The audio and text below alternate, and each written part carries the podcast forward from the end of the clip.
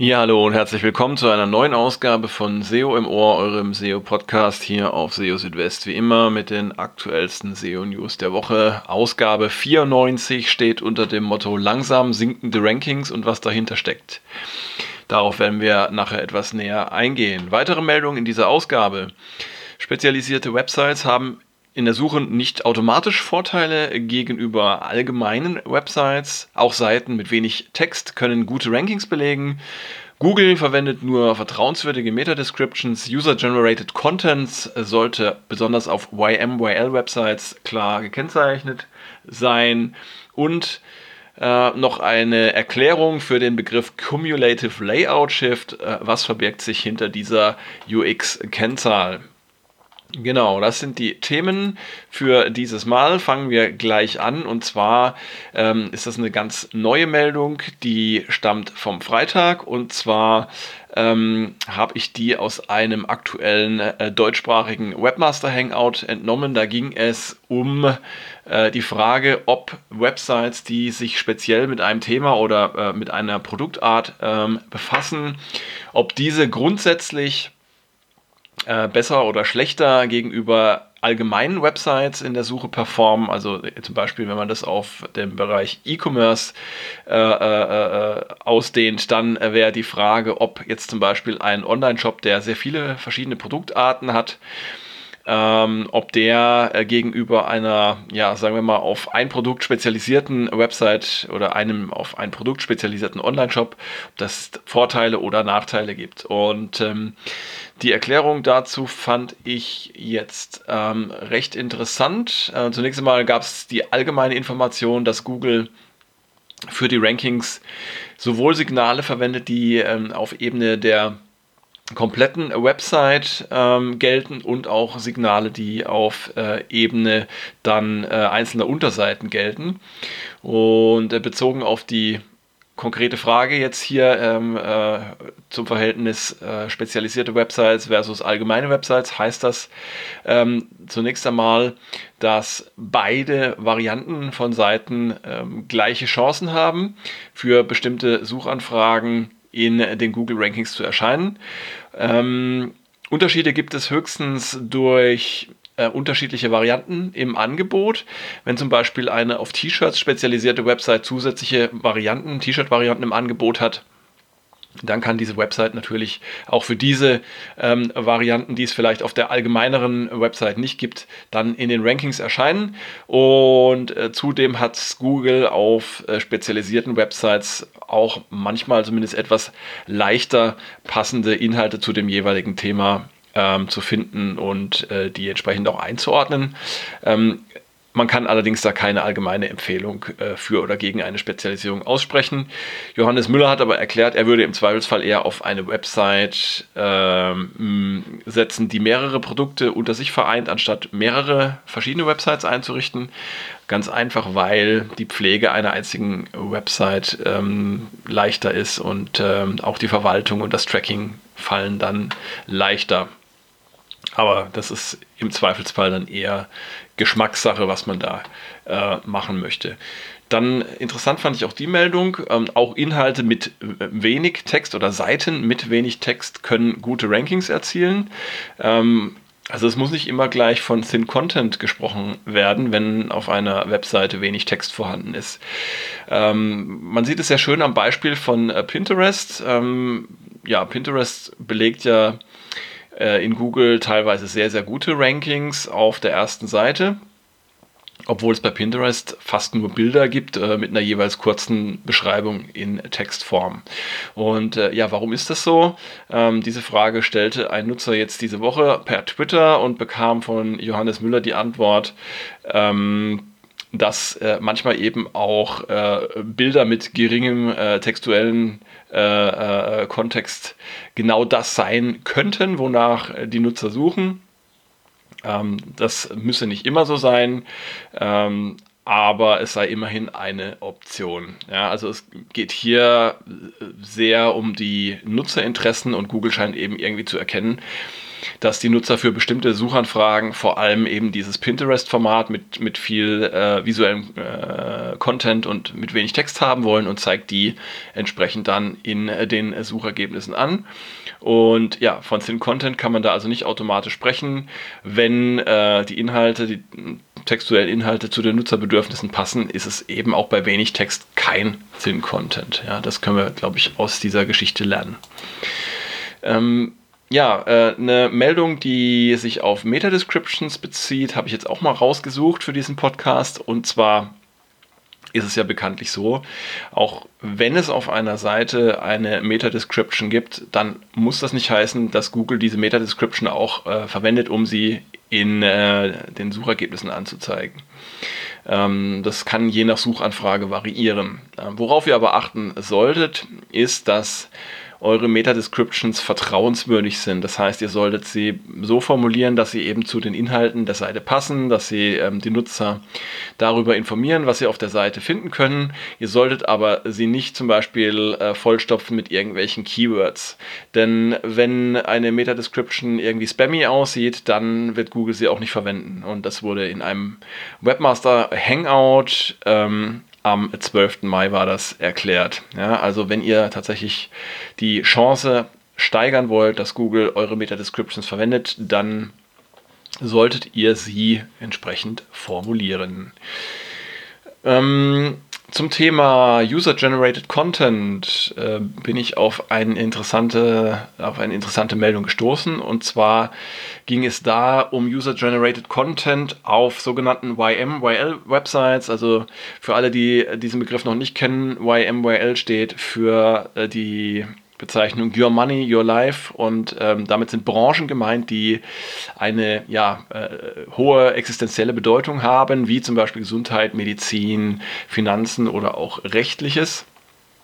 Und gerade auf Websites in solchen Branchen sollte man sehr deutlich ähm, User-Generated Content, also nutzergenerierte Inhalte, wie man sie zum Beispiel in Foren finden kann, abgrenzen von Experteninhalten.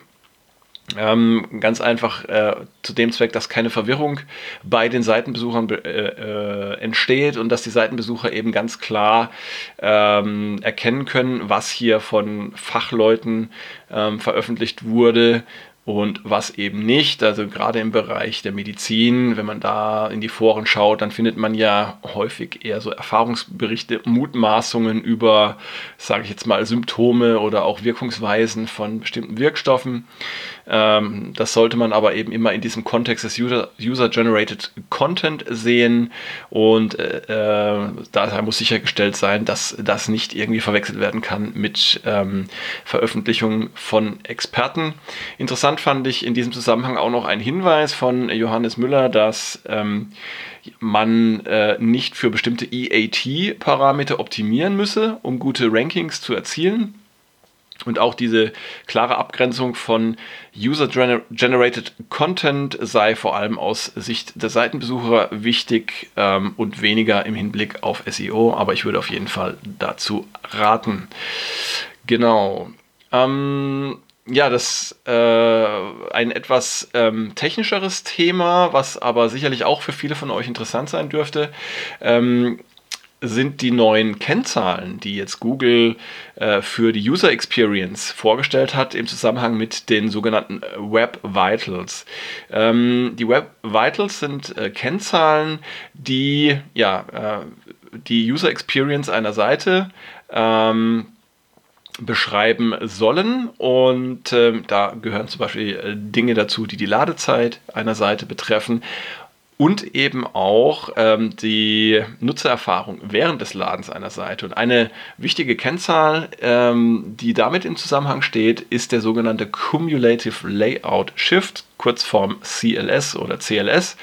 Und ähm, diese Kennzahl äh, steht für die visuelle Stabilität ähm, einer Seite beim Laden beziehungsweise für unerwartete Änderungen auf einer Seite beim Laden. Ihr kennt das vielleicht auch, wenn ihr eine Seite ähm, aufruft und sie lädt noch und ähm, es werden aber schon Banner oder äh, Buttons und Links angezeigt und ihr wollt dann gerade auf einen solchen Link klicken oder auf einen solchen Button und dann verschiebt sich nochmal irgendwas auf der Seite, der Link oder der Button verrutscht und ähm, entweder ähm, klickt ihr dann äh, irgendwo ins Leere oder im, im, ungünstigsten Fall klickt ihr dann auf den falschen Button. Es kann sehr unangenehm sein, zum Beispiel, wenn ihr ähm, auf einer E-Commerce-Seite, in einem Shop seid und dann vielleicht ähm, das falsche Produkt in euren Warenkorb legt oder vielleicht sogar eine Bestellung aus Versehen schon auslöst. Und genau, also solche unerwarteten Änderungen gilt es eben zu vermeiden beim Laden von Seiten. Und ähm, das Maß, in dem solche unerwarteten Änderungen äh, beim Laden passieren, wird eben durch diesen Cumulative Layout äh, Shift berechnet. Und ähm, ja, wie wird der jetzt genau äh, berechnet? Dabei gibt es zwei äh, Werte, die hierbei relevant sind. Ähm, es gibt einmal ähm, den sogenannten Impact Fraction oder die sogenannte Impact Fraction. Ähm, die Impact Fraction gibt an, welcher Bereich des Viewports durch eine Verschiebung von einem äh, Frame auf den anderen betroffen ist. Also Frame bedeutet immer ähm, sozusagen die Fortschritte einer Seite, die Entwicklung beim Laden. Das kann man sich so vorstellen wie so ein, wie so ein Film. Ähm, das findet dann in verschiedenen Frames oder, oder Einzelbildchen statt, bis dann letztendlich die finale Seite vorliegt. Und wenn eben zwischen zwei Frames oder zwei solchen Bildchen es Verschiebungen gibt, dann wird es damit ähm, dann wird es damit entsprechend äh, gemessen. Also und neben dem Impact, äh, der Impact Fraction gibt es noch die Distance Fraction. Ähm, und die gibt an, wie weit sich denn ein instabiles Element ähm, zwischen zwei Frames bewegt hat. Ähm, und aus diesen beiden Werten, der Impact Fraction und der Distance Fraction, ergibt sich der äh, sogenannte Layout Shift Score. Ähm, so kann man dann praktisch die Cumulative Layout Shift berechnen. Was fließt nicht äh, in den Cumulative Layout Shift ein? Das sind alles ähm, Änderungen, die ähm, tatsächlich erwartet sind oder die eben nicht plötzlich passieren. Ähm, also Bestandteil des Cumulative Layout Shifts sind ähm, eben plötzliche Änderungen, die nicht vorhersehbar sind. Wenn jetzt zum Beispiel ein Nutzer eine Änderung selbst anstößt, wie zum Beispiel durch einen Klick oder eine andere Interaktion, zählt das nicht hinein. Und auch Animationen oder Übergänge, die in einer Weise erfolgen, dass sich das Layout einer Seite ändert, äh, ohne dass die Nutzer überrascht werden, auch das zählt nicht in den äh, Cumulative Layout Score hinein. Was ist jetzt ein guter äh, Cumulative Layout Score? Ähm, man sollte da unter dem Wert von 0,1 bleiben. Ähm, das ist die Vorgabe äh, von Google. Und ja, wie kann man überhaupt die, die diese Zahl bekommen? Ähm, dazu gibt es verschiedene Möglichkeiten. Zunächst einmal gibt es dazu ein neues Plugin für Google Chrome. Das steht in einer Alpha-Version auf GitHub zur Verfügung. Dazu müsst ihr ähm, euren äh, Chrome-Browser in den äh, Development-Modus versetzen und dann könnt ihr das installieren. Und dann bekommt ihr die drei Kennzahlen der Web Vitals angezeigt. Einmal den Largest Contentful Paint, den First Input Delay und eben auch den Cumulative Layout Shift. Ähm, was könnt ihr jetzt unternehmen, wenn euer Cumulative Layout Shift zu hoch ist? Dann solltet ihr die folgenden Maßnahmen ähm, tatsächlich äh, erwägen. Einmal sollten Bilder und Videos auf eurer Seite immer mit einer Größenangabe eingebunden werden. Äh, so könnt ihr dann sicherstellen, dass gleich äh, initial der nötige Platz auf der Seite reserviert wird, dass es da nicht zu Verschiebung kommt. Ähm, ihr solltet auch schauen, dass äh, beim Laden nicht bestehende Inhalte dann nochmal durch neue Inhalte ersetzt werden außer das passiert auf Basis äh, einer oder durch eine Nutzerinteraktion.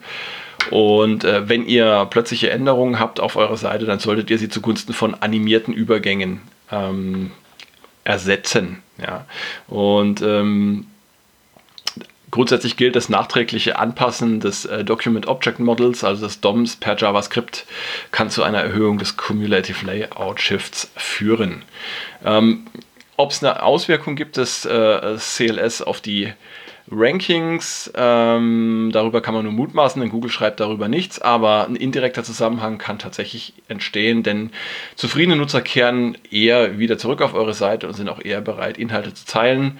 Ähm, wenn ihr die Nutzer aber verärgert mit irgendwelchen plötzlichen Änderungen, dann äh, ja, vergraut ihr sie vielleicht und äh, schmälert auch eure Chance auf Links und Erwähnungen. Ja, so viel zum Cumulative Layout Shift. Und dann kommen wir jetzt noch zur wichtigsten Meldung, zur Titelmeldung dieses Podcasts. Und zwar geht es um langsam äh, verändernde oder langsam sinkende Rankings von Websites.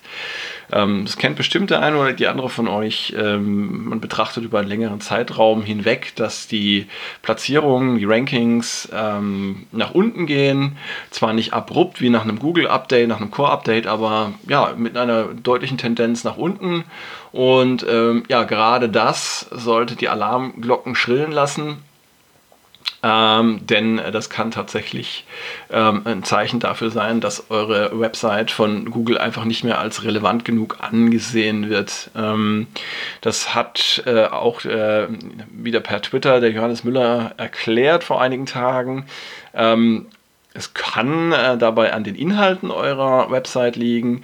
Es kann aber auch ähm, durch die Funktionalität verursacht sein, durch das Design, ein schlechtes Targeting oder auch andere Dinge. Also eine einfache Antwort gibt es dafür nicht. Ähm, aber ähm, ihr solltet auf jeden Fall ähm, bei solchen Entwicklungen in die Analyse gehen und tatsächlich überlegen, ob äh, die Inhalte eurer Seite noch zu den Bedürfnissen eurer Nutzer passen oder ob es auch irgendwelche anderen Dinge gibt, die ähm, vielleicht nicht mehr ganz zeitgemäß sind. Ich nenne da nur mal die Stichwörter äh, Mobilfreundlichkeit, Ladezeit oder auch zum Beispiel die äh, sichere Übertragung eurer Seite per HTTPS. Ja, äh, das sind nur einige ähm, da gibt es bestimmt noch viel, viel mehr, ähm, auf das man da achten sollte. Und ähm, hilfreich in einem solchen Fall ist es immer auch, ähm, wenn ihr mal ähm, die Perspektive oder die Bewertung von anderen einholt, eure Website. Man ist ja da selbst immer so ein bisschen betriebsblind und sieht vielleicht Probleme nicht, äh, obwohl sie äh, ziemlich offensichtlich sind. Und äh, das kann man relativ schnell auch äh, und einfach ähm, erweitern, indem man eben in seinem Netzwerk mal rumfragt, Freunde, Bekannte. Da bekommt man oftmals sehr gutes Feedback. Ähm, ich möchte auch in dem Zusammenhang mal wieder auf die Google Panda Checkliste hinweisen aus dem Jahr 2011. Die habe ich ja auch schon öfter erwähnt. Ähm, da sind sehr viele Fragen drin in diesem Katalog, die euch da auch weiterhelfen, eure Website zu bewerten. Ja, und das war es auch schon wieder hier bei SEO im Ohr. Ähm, Ausgabe 94. Schön, dass ihr dabei wart, dass ihr eingeschaltet habt und bis zum Schluss durchgehalten habt. Ähm, nächste Woche gibt es natürlich die nächste Ausgabe, dann Folge 95 mit hoffentlich wieder sehr interessanten und spannenden Themen. Und in der Zwischenzeit versorge ich euch auch auf SEO Südwest mit den aktuellsten SEO News jeden Tag. Genau, ich freue mich, wenn ihr vorbeischaut. Bis dahin macht's gut, ciao, ciao, euer Christian.